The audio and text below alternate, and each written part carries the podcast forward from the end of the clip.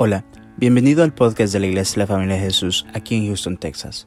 Si te gusta nuestro contenido, por favor déjanos un buen review y síguenos en las redes sociales. Nuestra visión como iglesia son las familias. Esperamos que este episodio sea de mucha bendición para tu vida. Somos tu familia. 8, 28 al 30. No voy a ser muy largo, les prometo, lo vamos a sacar en tiempo del 28 al 30. ¿Están conmigo? Romanos 8, del 28 al 30. Fíjense bien, la palabra se llama predestinado con propósito. Predestinado con propósito.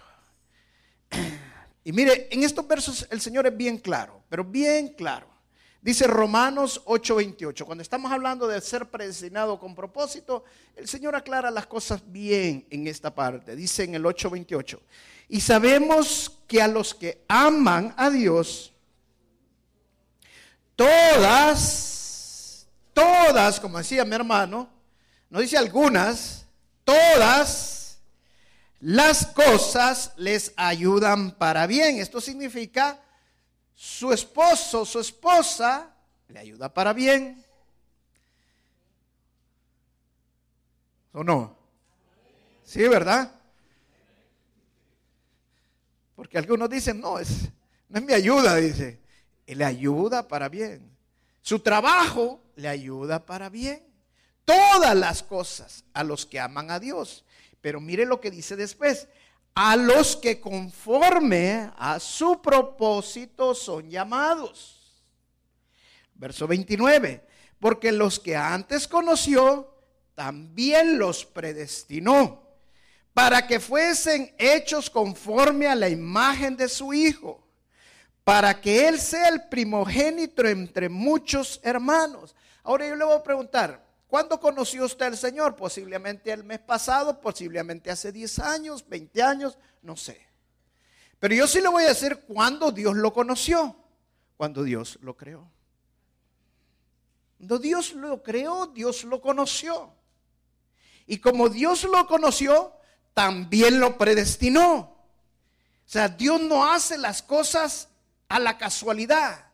Dios desde que hace las cosas las hace ya con un propósito. Por eso es Dios, Él es soberano. Yo no sé cuántos se han dado cuenta de todo este desastre que hay ahorita en los países esos del Medio Oriente, donde están atacando las embajadas y todo, porque se sienten ofendidos porque les están atacando a su Dios y están queriendo defender a Dios. Wow, digo yo, ¿qué Dios es ese? Porque yo, mi Dios, no necesita que yo lo defienda. Yo necesito que Él me defienda a mí. ¿Ah? ¿Por qué? Porque esa es la palabra Dios. Dios es soberano. Dios es todopoderoso. Dios es divino. Él tiene el control de todas las cosas. Entonces, este, la predestinación es justamente eso. Darnos a entender que Dios tiene el control de todo, especialmente en nuestras vidas.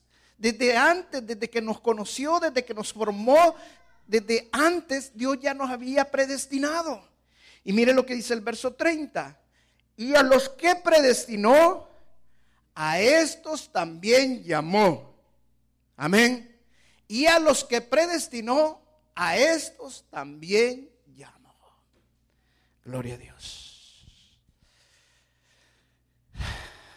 Voy a mencionar cosas muy fuertes esta mañana. Son cosas bien, yo le voy a decir, son como bombas. Y yo sé que el enemigo se va a enojar y, y eso es el propósito también que, las cosas que voy a decir esta mañana, las verdades que voy a hablar, van a ocasionar una bomba en su vida, que van a traer una transformación de cómo la perspectiva de ver las cosas. ¿Por qué? Porque cuando nosotros estamos predestinados por Dios, cuando Dios nos, nos predestina, es simple y sencillamente que Dios ha escogido un fin para cada uno de nosotros. No somos nosotros los que escogemos el fin de nosotros. Es Dios quien escoge el fin de cada uno de nosotros. Es Dios quien escoge el propósito por el cual Él nos crea a cada uno de nosotros. Esta es una gran verdad y que yo quiero predicarle esta mañana y que cada uno de nosotros la conozcamos. ¿Por qué? Porque Dios, vuelvo y repito, no deja nada al azar. Dios no es un Dios de casualidades. Dios no es un Dios de accidente. Ay, se me salió aquí Roberto. Y bueno, voy a ver qué hago. Ya se me hizo esto y voy a tener que ver qué hago con él. No, Dios de antes que Él nos cree, Él ya tiene un propósito con el cual Él nos va a crear a nosotros. Una de las razones por qué nosotros vivimos y el ser humano no alcanza, como decía mi hermano, lo que estaba enseñando hace poco, hay personas que con una sola idea hacen cosas maravillosas. Yo quiero decirte, cuando Dios te ha predestinado, hermano, y, y quiero decirte esta gran verdad, a cada uno de nosotros que estamos aquí, Dios nos ha predestinado. Porque Él nos escogió, nos predestinó con un propósito para hacer cosas para Dios. Cosas maravillosas, cosas grandes. Entonces no somos producto de la casualidad. Y esas ideas que nosotros necesitamos ya están allí. Lo único que necesitamos nosotros es conocer la voluntad de Dios. Y para conocer nosotros la voluntad de Dios, tenemos que reformar nuestras vidas, tenemos que reformar nuestra manera de pensar. Miren, en estos versos leímos una gran verdad, pero es una verdad fuerte. Y esta es la primera bomba que voy a lanzar. Mire, hermano, dice claramente que todos hemos sido predestinados para ser imitadores de Cristo. Wow. Todos hemos sido predestinados para imitar a nuestro Señor Jesucristo. Entonces, ¿qué el Señor Jesucristo, cómo vivió? ¿Qué es lo que vino a hacer? Pues el Señor Jesucristo también fue predestinado para hacer la voluntad de Dios Padre. Entonces el Señor nos está mostrando que nosotros tenemos que imitar al Señor Jesús en la misma manera. Tenemos que encontrar el propósito por el cual Dios nos creó y caminar bajo la voluntad de Dios. Ahora, ¿qué es predestinación? ¿Qué es estar predestinado?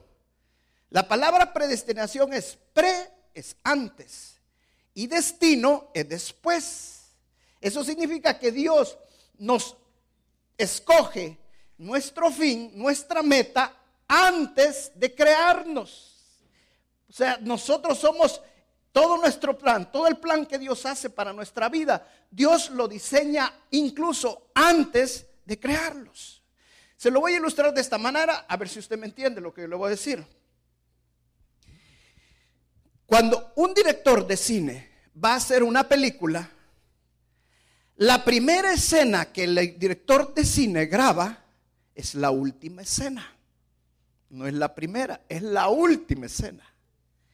Cuando él graba la, última escena, después que ha grabado la última escena, empieza a grabar todas las demás escenas.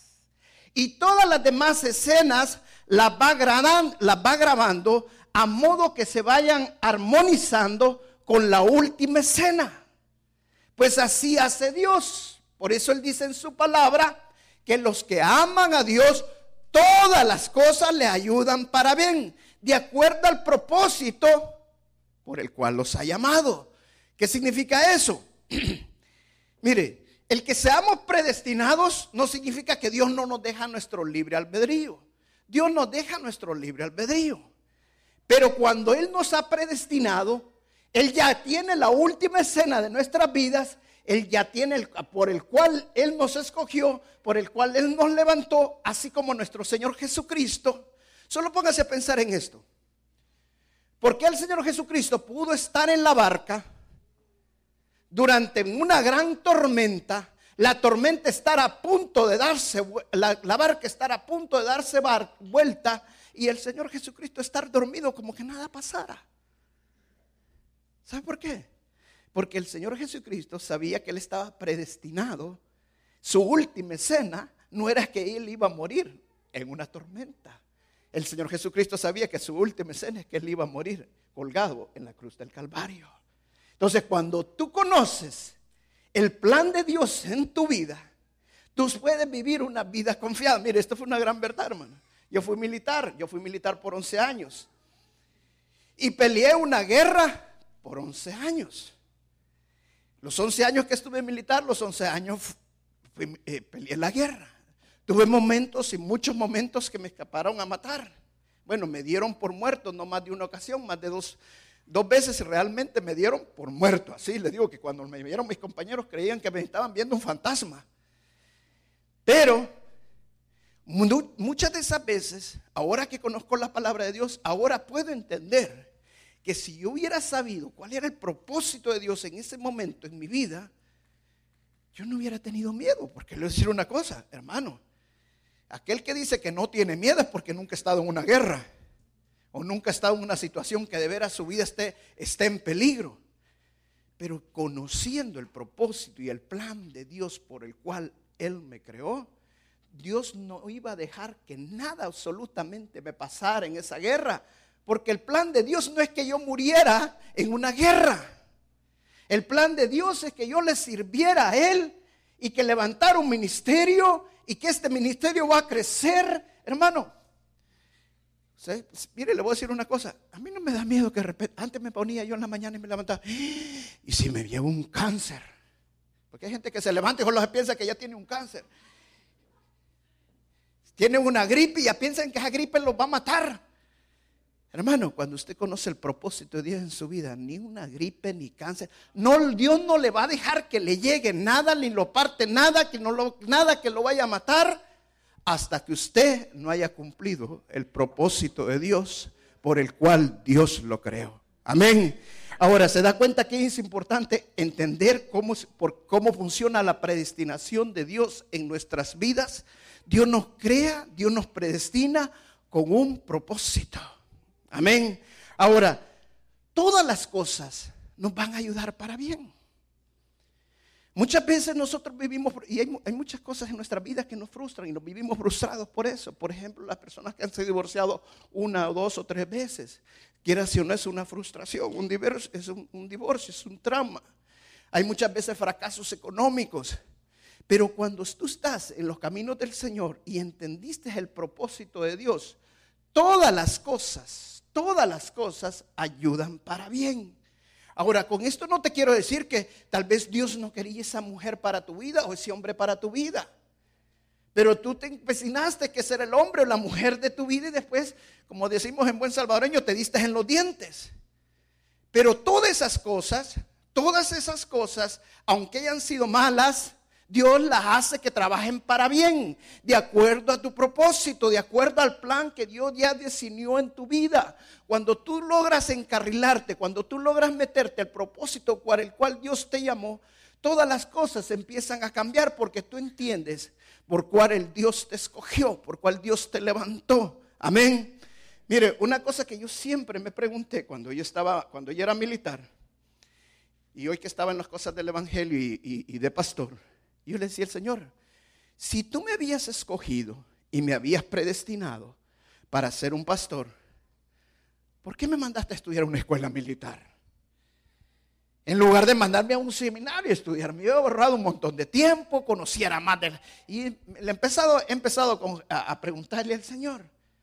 Y el Señor dice, todas las cosas os ayudan para bien. Amén. Cuando el Señor llamó a los apóstoles, ¿Qué les dijo a los apóstoles? De ahora en adelante ustedes ya no van a pescar pescados.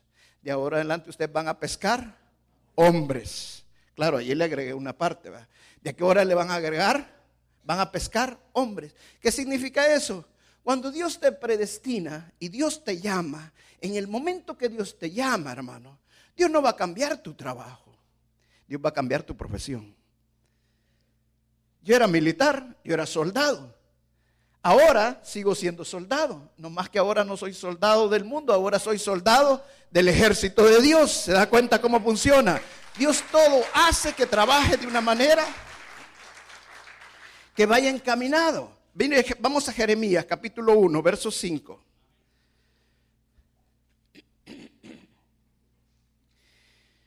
Jeremías 1.5.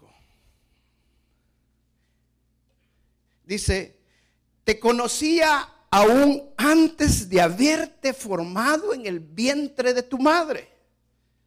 Wow. Antes de haberte formado en el vientre de tu madre, Dios ya conocía a Roberto Quijano. Dios ya conocía a José. Dios ya conocía a María. Ese es Dios. Ahora le pregunto, ¿será que Dios necesita que lo defendamos? ¿Ah? nuestro Dios es poderoso. Él ya nos conocía antes. Y dice el verso 6, oh soberano Señor, respondí, no puedo hablar por ti, soy demasiado joven. Dice que Jeremías no tenía entendimiento, por eso el apóstol Pablo dice, oro para que los ojos de vuestro entendimiento sean abiertos. ¿Por qué? Porque cuando tus ojos de tu entendimiento son abiertos, tú vas a entender cosas que no entendías.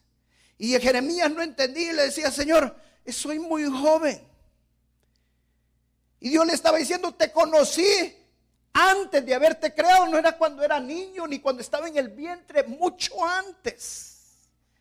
Te conocí, cuando lo conocen, el Señor lo llama, lo predestina. Y mire lo que dice el verso 7. No digas, soy demasiado joven, me contestó el Señor. Estoy leyendo otra versión. Porque debes ir donde quiera que te mande y debes decir lo que te diga. No, te, no, te, no tengas miedo a la gente porque estaré contigo y te protegeré. Yo, el Señor, he hablado. Amén. Wow. Hermanos, cuando usted conoce que Dios lo ha predestinado con propósito en esta vida, el Señor dice, no tengan miedo. Porque yo te escogí y yo voy a estar contigo. ¿Qué significa que Dios esté con nosotros? Significa que Dios no se preocupa si usted puede hacer o no puede hacer cosas. Lo que Dios le preocupa es que usted no crea lo que Dios puede hacer por medio de usted. Amén. Porque Dios lo ha predestinado y quien va a hacer las cosas no somos nosotros, sino es que Dios por medio de nosotros. Amén. Por eso es que Jeremías no entendía. Dios le dijo, yo voy a estar contigo. Cuando significa yo voy a estar contigo, si yo estoy contigo, ¿quién contra ti? Yo te cubro, yo te protejo.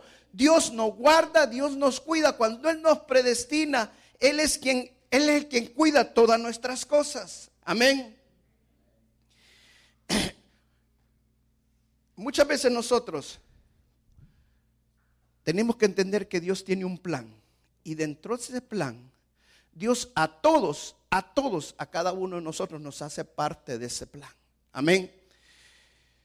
Fíjate, cuando Dios tenía, dentro de su plan tenía que el pueblo de Israel iba a pasar por 400 años esclavo en Egipto. ¿Me están escuchando? 400 años iba a estar esclavo en Egipto. Ahora, pero hermanos, cuando Dios dio esa palabra, el pueblo de Israel apenas era una tribu. ¿Y de dónde venía esta tribu? Apenas era una tribu de 12 miembros con sus familias. Y cuando Dios escoge a José, le pone un sueño. Y José ve en el sueño once estrellas que se inclinan hacia él. Cuando él se lo cuenta a su padre y se lo cuenta a sus hermanos, su padre se enoja y sus hermanos le agarran envidia y celo. Y José y todos y todos dicen, bueno, ¿y qué le pasa a este? ¿Qué se cree? Pero después de la envidia y celo, sus hermanos terminan metiendo a José en un pozo y lo querían hasta matar. Y gracias a la misericordia de uno de los hermanos no lo matan, lo terminan vendiendo como esclavo. Ahora viene esto, qué, maravilloso. ¿A dónde terminó José? Se lo llevaron para Egipto y allí lo compró un hombre rico llamado Potifar, lo compró como esclavo. O sea, Dios había escogido a José desde antes del, desde antes del vientre de su madre para que él fuera el segundo en el imperio egipcio. Ahora, nosotros conocemos la película. Es como cuando usted ha visto, usted va al cine o usted está en el cine. Por ejemplo, a mí me gusta verme películas hasta dos y tres veces. Cuando me gustan las películas, me la gusta, me la gusta repetirme. Mi esposa no. Elisa quiere ver una vez la película y ya no le gusta ver otra igual. Es más, le voy a decir, es tan estricta en eso mi esposa, no es repetitiva. Pero es tan estricta que cuando yo repito algo en una prédica, que ya lo he dicho en la eso ya lo había dicho en otra prédica, me, me tiene... Bueno, cuando estamos cuando estoy viendo películas y de repente ya no la ha visto, yo le empiezo a decir, ah, y ella está bien ahí emocionada y que de repente una, pobrecito, ¿y qué le va a pasar? Nada. ¿Y cómo? Y yo la vi.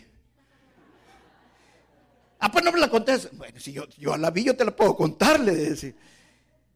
Pues así es. Nosotros conocemos lo de José. Ahora nosotros que hemos visto lo de José, nosotros ya vemos, hemos visto la película. Pero José terminó como esclavo y después como esclavo terminó como preso porque lo calumnió la mujer de Potifar, de que la quería violar. Ahora, ¿cuánto tiempo había pasado desde el sueño que tuvo José hasta que él cayó de preso? Habían pasado más de 30 años. ¿Y qué dice usted? Ah, fueron cinco minutos. No, nosotros vemos la vida de José como que haya sido un momentito. No, fueron más de 30 años pasar eso. Y todavía se pasó siete años más en la cárcel. Ahora, ¿por qué nosotros perdemos el plan de Dios? Porque nos desesperamos, por eso dice la palabra que debemos tener fe. Y la fe produce paciencia.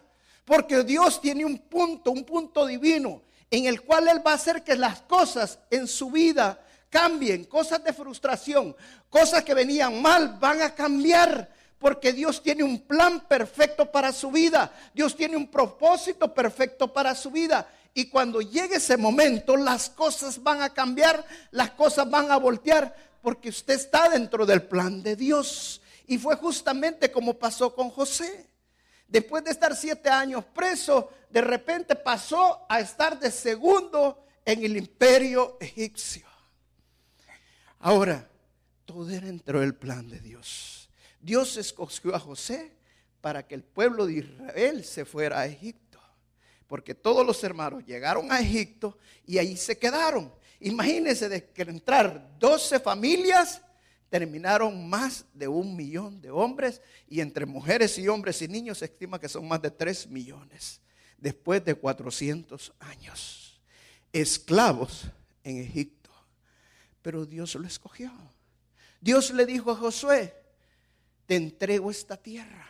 O sea, Dios había escogido a Josué desde antes de nacer para que fuera un conquistador de tierras. Dios le dijo, te entrego esta tierra. Sea, Dios nos ha escogido para que nosotros seamos conquistadores, para que nosotros seamos profetas, para que nosotros seamos predicadores. Dios nos ha escogido desde antes. Lo único que nosotros no tenemos que conocer es el propósito de Dios en nuestras vidas. Entender cuál es el propósito que Dios tiene en nuestras vidas. Hay alguien decía, ¿Y cómo puedo conocer el propósito de Dios en nuestras vidas? Ah, haga como lo hacen los de las nuevas eras, empiece a meditar, métase en usted mismo y usted va a conocer qué es lo que usted está dentro de usted. No, esa no es la manera, hermanos. Tú no te creaste a ti mismo, fue Dios quien te creó a ti. Nosotros tenemos que orar y pedirle al Señor cuál es el propósito de nuestras vidas. Amén. ¿Con qué propósito Dios nos creó? ¿Con qué propósito Dios nos levantó? Cuando tú empieces a entender que hay un plan de Dios en tu vida. Yo mencioné a, hoy que venía pasando este, este, joven que se acaba de bautizar, Ignacio. ¿Dónde estás, Nacho? Levanta tu mano, ¿dónde estás? Ahí está detrás de ti. Bueno, pero este joven que se iba a bautizar hoy en la mañana, este joven tuvo un accidente, nos contaba, y en el accidente terminó enfrente de una iglesia. Mire, para mí eso es una señal bien fuerte. O sea, Dios de alguna manera nos empieza a hablar en nuestras vidas. Cuando nosotros estamos en nuestro caminar, Dios hace terremotos en nuestras vidas.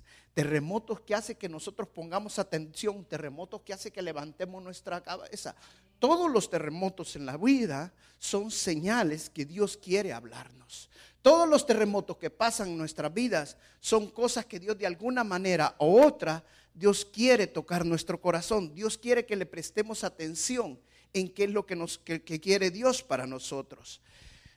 En Ezequiel capítulo 37 hay una, hay una parte que me gusta mucho. Es, es, cuando el Señor llevó a Ezequiel en visión, en el espíritu, a ver una visión del valle de los huesos secos. ¿Se acuerda de esa parte? Ahora, ¿qué imagínese que usted lo lleva al Señor y ve el montón de huesos secos. ¿Qué representa todos estos huesos secos? de acuerdo al contexto de Ezequiel capítulo 37, todos esos huesos representan a la nación de Israel. O sea, Dios veía a la nación de Israel como huesos secos. ¿Sabe que nosotros podemos estar con vida y ser huesos secos?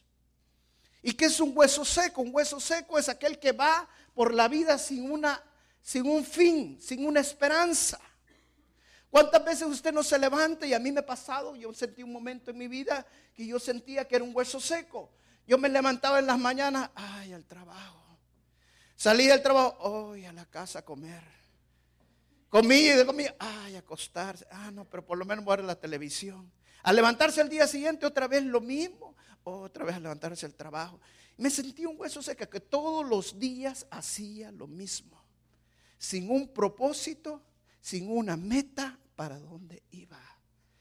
Mire Dios lo que le dijo a Ezequías, profetiza sobre esos huesos. Y dice que con la primera profecía que Ezequías le dio y profetizó sobre los huesos, todos los huesos se empezaron a juntar, pero dice que vino un terremoto y todos los huesos se juntaron. Los tendones, los ligamentos, los músculos, la carne, todo se adhirió a los huesos. Se hicieron cuerpos. Pasaron de ser huesos secos a ser cuerpos. ¿Sabe? Dios cuando pone un terremoto es porque Dios puede prestar atención. Es triste, hermanos, pero yo veo muchas personas que de repente les viene un terremoto a sus vidas y dicen, hoy sí, Señor, hoy voy a llegar a tu iglesia, hoy voy a estar en tu iglesia. Mire, cuando mucho, si son huesos secos, hasta tres meses aguantan. Ya después empiezan a ver que el aire, que el ventilador, que el hermano, que el pastor, que después de tres meses ¿Por qué? Porque solo se juntaron los huesos, pero estaban muertos. Faltaba la segunda profecía que le dio, que le dio Ezequías. Ahora profetiza sobre ellos viento para que el espíritu de vida entre en ellos y tengan vida. Hermanos, cuando nosotros recibimos el bautismo del Espíritu Santo, recibimos el poder del Espíritu Santo, dejamos de ser solamente cuerpos y pasamos a ser cuerpos con vida. Por eso el Señor Jesucristo le dijo a los apóstoles, no se vayan. Ahora le voy a hacer una pregunta. ¿Quién escogido a los apóstoles? ¿Quién los escogió? ¿El Señor Jesús, sí o no? Él los llamó, Él les dijo, ven, sígueme. Mira, a mí me es una de las partes que siempre me ha impresionado. Le decía a Pedro, ven, sígueme. Le dijo a, Juan, ven, sígueme. Le dijo a, todos, les dijo, sígueme. ¿Y sabe qué dice la Biblia que hicieron? Dejaron todo y lo siguieron. Pero ¿sabe qué pasa? Dejaron de ser huesos secos y eran cuerpos nada más. Pero no tenían vida. Por eso el Señor les dijo cuando se fue, les dijo, no se vayan, esperen la promesa, porque cuando venga el Espíritu Santo sobre ustedes, entonces van a ser llenos y tendrán poder. Amén. Y tendrán poder. Hermanos, Dios quiere que nosotros nos movamos en esta vida con poder, con propósito, pero con poder. Amén. Porque si no, todo lo que tú hagas te va a costar más, te va a costar el doble. Pero cuando tú tienes el poder del Espíritu Santo, las cosas van a fluir más sobrenaturalmente. Porque la, unción que hay en nosotros se va y se multiplica a la mil por una. Porque viene el poder del Espíritu Santo sobre nuestras vidas. Entonces Dios quiere que nosotros también seamos personas con propósito, personas capacitadas para hacer, pero Él nos ayuda y nos da el poder para hacer las cosas que necesitamos hacer. Porque el Señor dice claramente, no es con mi espíritu ni es con ejército, sino que es con mi Santo Espíritu. Amén. Entonces, cuando usted entiende que usted necesita el poder del Espíritu Santo para hacer lo que Dios le está pidiendo, las cosas cambian. Amén. Una parte más. Vamos a Juan capítulo 4. Y con esto voy terminando. Juan capítulo 4, versos 31 al 35.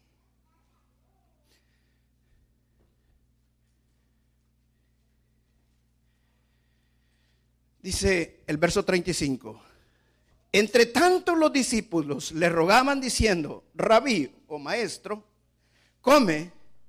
Él les dijo, yo tengo una comida que comer que vosotros no sabéis. Imagínese que Dios le contesta así. El Señor le contesta. ¿Y cuál es la comida que tiene el Señor si yo no lo veo comer? Porque le estaban diciendo que comiera, que estaban, no lo miraban comer. Y dice, ¿y cuál es la comida que come si nosotros nunca lo vemos comer? Y dice el verso 35. Entonces los discípulos le decían unos a otros, ¿le habrá traído alguien de comer? Jesús le dijo, mi comida es que haga la voluntad del que me ama, del que me envió y que acabe su obra. Repito, mi comida es que haga la voluntad del que me envió y que acabe su obra. Amén. Y que acabe su obra. Hermanos, el Señor Jesucristo fue predestinado. Y el predestinación del Señor Jesucristo fue para que Él viniera a salvar al mundo. Porque todos estábamos perdidos. La misión, el propósito por el cual Él se dejó, de, dejó su posición como Dios y se hizo hombre fue para morir como hombre y morir en la cruz del Calvario. Ese era el propósito del nuestro Señor Jesucristo. Ya Dios lo había predestinado para eso. Abra su mente. Usted me diría, ah, pastor, pero Jesús era Dios. Claro, Jesús es Dios. Pero como hombre tenía que ser predestinado igual que nosotros. Por eso la palabra dice que nosotros debemos de imitar a nuestro Señor Jesucristo en todo. Y el Señor Jesucristo dijo, mi comida es hacer la voluntad de mi Padre. Mi comida es hacer la voluntad de mi Padre. Cuando usted encuentra el propósito de Dios en su vida, hermano, es algo que lo impulsa, algo que lo motiva. Todo, todo va a pasar. Todo se muere, todo se apaga, todo se desvanece. Menos cuando usted encuentra la voluntad de Dios en su vida. Le voy a decir por qué. Porque cuando usted encuentra la voluntad de Dios en su vida, eso se va a acabar cuando usted se vaya. No, no va a permitir, Dios no va a permitir que a usted le pase nada hasta que no termine y acabe su obra por la cual Dios lo creó. ¿Está entendiendo lo que le digo? Por la cual Dios lo creó a usted. Mire, yo creo y estoy totalmente seguro que así como me pasa a mí, le pasa a usted. Dios no me creó para que fuera un millonario. Dios no me creó para que tuviera 10 negocios. No, yo no dejo de hacer eso. Ustedes saben que soy un hombre de negocios, que tengo negocios. Pero un día yo me voy a ir y eso se va a acabar. Pero Él me creó con un propósito, para que predicara su palabra. Amén. Cuando usted entiende el llamado de Dios, Cuando usted entiende la voluntad de Dios en su vida, por eso el apóstol, Pablo dice en la carta de los romanos, renovemos nuestra mente para que podamos comprobar la voluntad de Dios, la cual es buena, agradable y perfecta. Hermano, quiero decirte, la voluntad de Dios en tu vida es buena, es agradable y es perfecta. Tal vez lo que tú estás viviendo ahorita no te parezca tan bueno, tan agradable y tan perfecto. Y te voy a decir por qué. Porque tu perspectiva está mal. ¿Me está escuchando? Y aquí voy a ir aterrizando, hermanos. Ya los llevé hasta 35 mil pies de altura. Hoy ya vamos descendiendo. Ya vamos aterrizando. Te voy a decir por qué. Porque tu perspectiva está equivocada. Porque tu perspectiva es bien importante para que veas cómo es tu vida. Para que entiendas el plan de Dios. Pero las cosas que nosotros nos pasan, lo que nosotros estamos viviendo, muchas veces pueden ser frustrantes, muchas veces pueden ser de dolor, muchas veces pueden ser de gozo, de alegría, sea como sea. Todas Dios las está armonizando para la escena final, para el propósito por el cual Dios te creó. Ten este pensar, todo lo que yo he vivido, todo lo que yo he pasado hasta este momento y lo que donde yo voy, ahora van con un propósito. Ahora mi plan es hacer la voluntad de Dios. Y yo nadie me va a sacar de hacer la voluntad de Dios.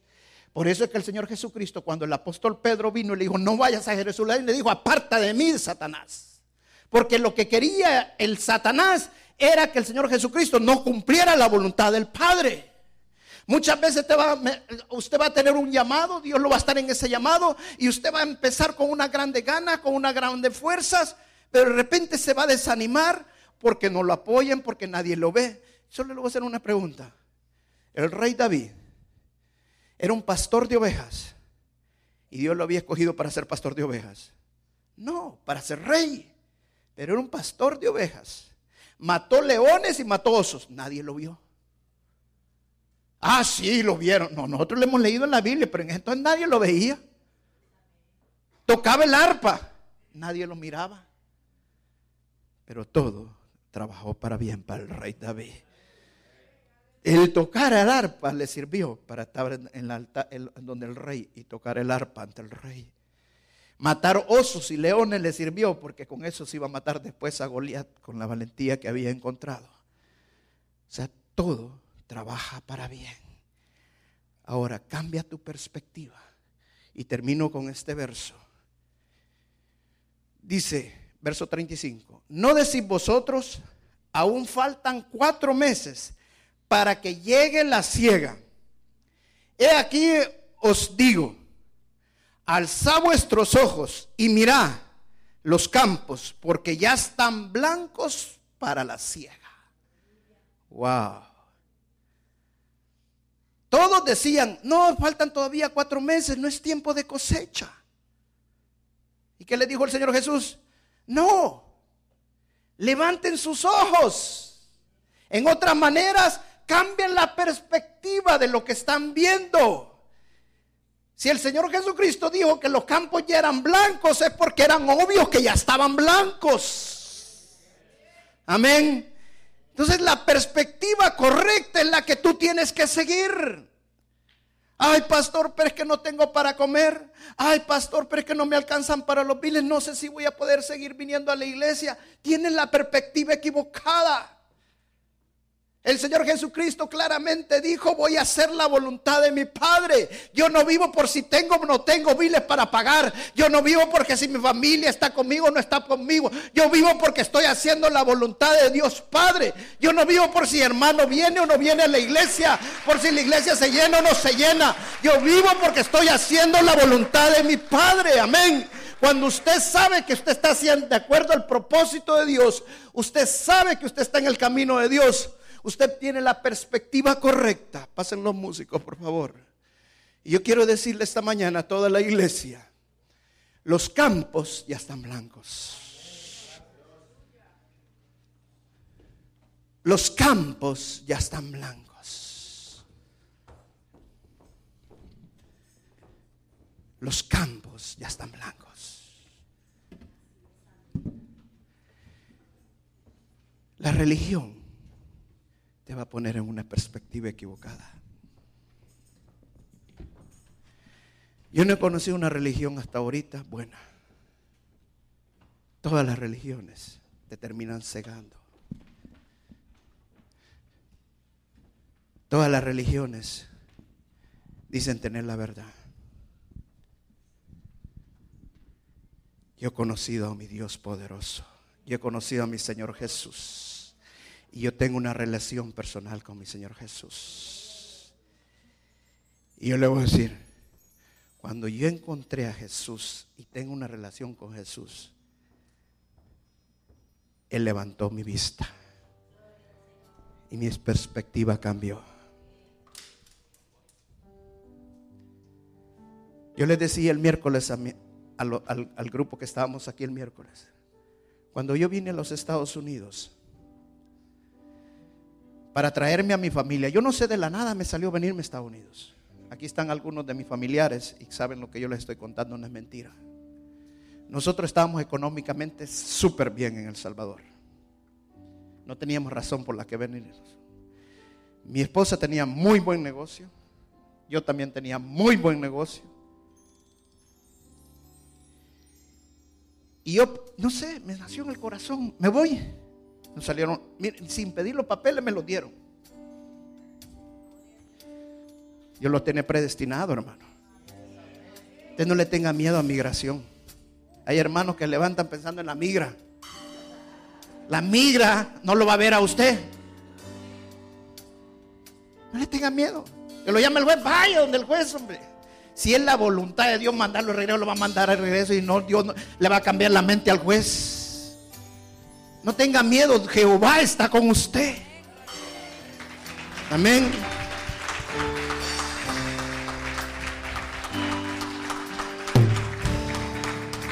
Y yo le decía a mis hijos, mírenle, cuando nos vayamos a Estados Unidos, los fines de semana, un fin de semana nos vamos a ir a cazar. Nos vamos a comprar una lancha y nos vamos a ir a pescar, nos vamos a ir a esquiar. Eh, todo eh, los tenía bien enjabonados, como decimos en buen español. Cuando llego aquí a los Estados Unidos, el Señor me llama. Me traje a mi familia. Un día estábamos comiendo con todos los muchachos. Y me dicen los muchachos, papá me dice, vos dijiste que cuando viniéramos aquí a Estados Unidos, que nos ibas a llevar a campaña, que nos ibas a llevar a pescar, que nos ibas... Y nada. Le puedo hacer una tienda de campaña allá atrás en la iglesia, le digo. ¿Sabe qué? Cuando usted encuentra el propósito de Dios, antes me atormentaba hasta eso, me atormentaba. Hay gente que se, se clava en algo y se frustra. Ay, Señor, yo vine aquí a los Estados Unidos y no les he podido dar a mis hijos lo que les prometí. Hermano, usted está dentro de la voluntad de Dios. Dios va a hacer que sus hijos lo amen así y que todas las cosas van a ayudar para bien. Solo me pongo a pensar, Dios no ha querido que vaya a pescar, que vaya a acampar, que. A Roberto lo mordió una culebra hace como un año, fue a menos. Seis meses. Él lo lleva bien contado. ¿Quién sabe si cazando le iba a morder otra culebra por allá? Dios tiene el plan de nuestras vidas, hermano. Cuando usted está dentro de la voluntad de Dios y usted siendo la voluntad de Dios está con usted. Si Dios le pudiera pasar una película y le pudiera decir, si tú no hubieras caminado en tu voluntad y te hubieras quedado allá en El Salvador, mira, esto te iba a pasar. Pero como caminaste dentro de mi voluntad, nada te ha pasado. Yo te he librado. Y si usted pudiera ver una película más lejos todavía de donde usted va a llegar y hacia donde van sus hijos, mira hijo, si sigues caminando en mi voluntad, no solamente tú vas a llegar, mira tus hijos van a llegar más lejos que ti. Eso es predestinación. Con propósito. Dios tiene el control de su vida. En todo. En todo. Hay cosas maravillosas, cosas grandes que Dios tiene para usted. Iglesia, tus campos están blancos. Se clava mire, se clavan tanto en un recibo. Que no me alcanza para... Mire, yo tengo un problema con el condado. Me pusieron a arreglar un montón de cosas. Hice los números. ¿Cómo voy a hacer para pagar esto? Empecé a orar y el Señor me dice, yo estoy contigo. ¿De qué te preocupas? Wow.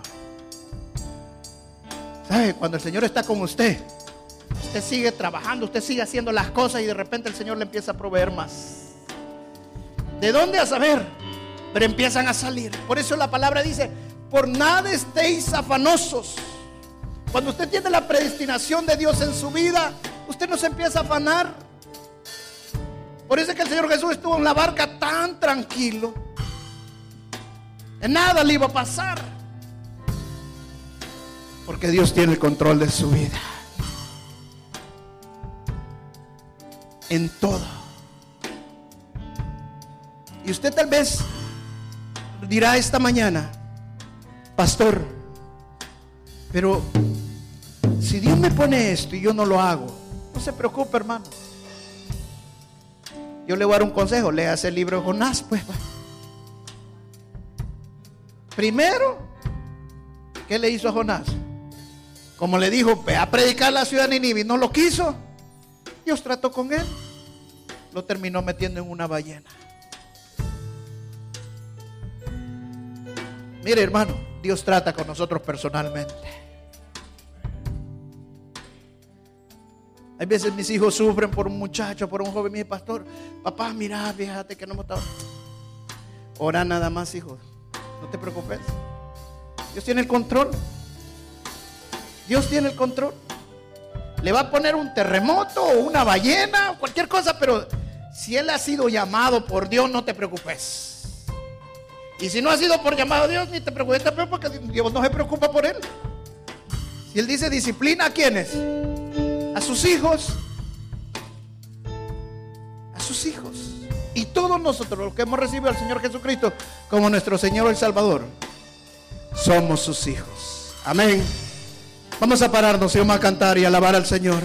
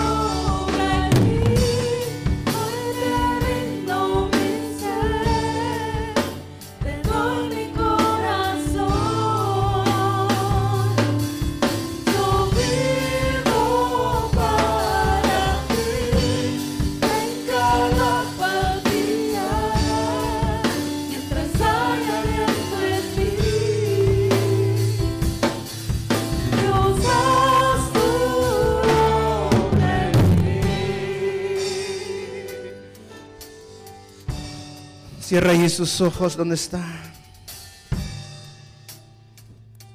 Señor les dijo, levanten sus ojos y vean que los campos están blancos.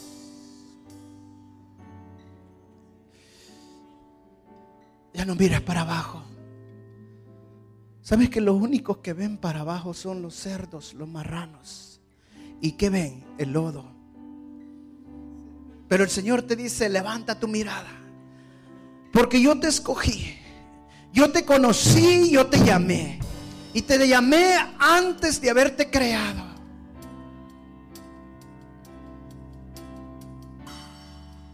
Todo lo que has pasado, todo lo que has vivido, aunque hayan habido cosas dolorosas en tu vida, Yo voy a hacer que todas esas cosas, dice el Señor, trabajen para bien porque yo te he llamado. Gracias Señor, gracias.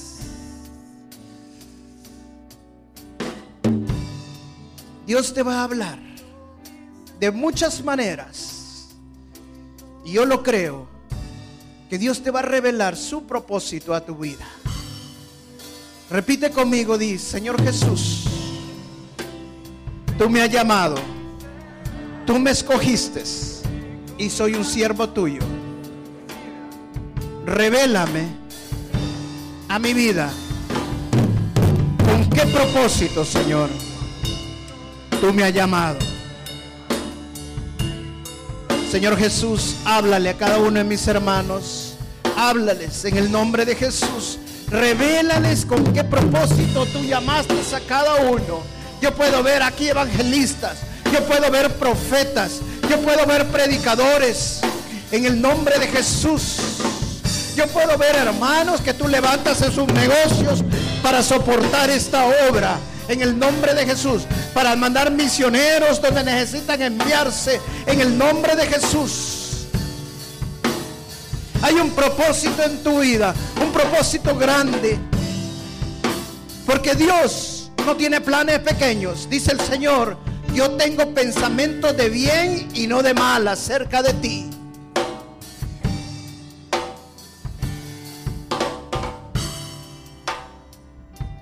Hasta este día has tomado las decisiones equivocadas.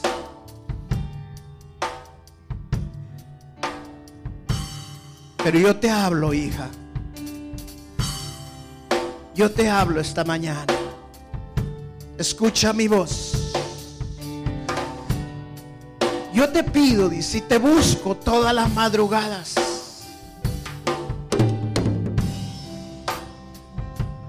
Y quiero hablar contigo. Quiero tener una intimidad contigo.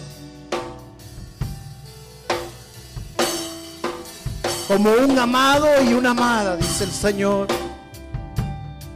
Porque quiero dirigir tu vida y hablarte. Porque tengo cosas grandes para ti.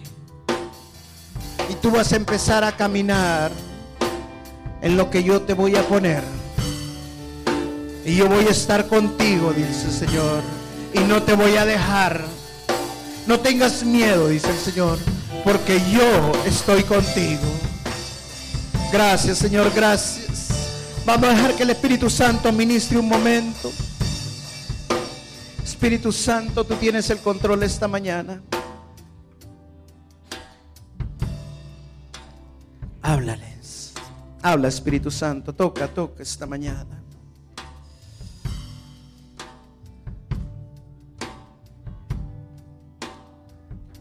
Eso es Espíritu Santo. Ministra, ministra esta mañana. Habla, habla esta mañana. Di esta mañana. Habla, habla, habla, Espíritu Santo. No te sientas sola, dice el Señor.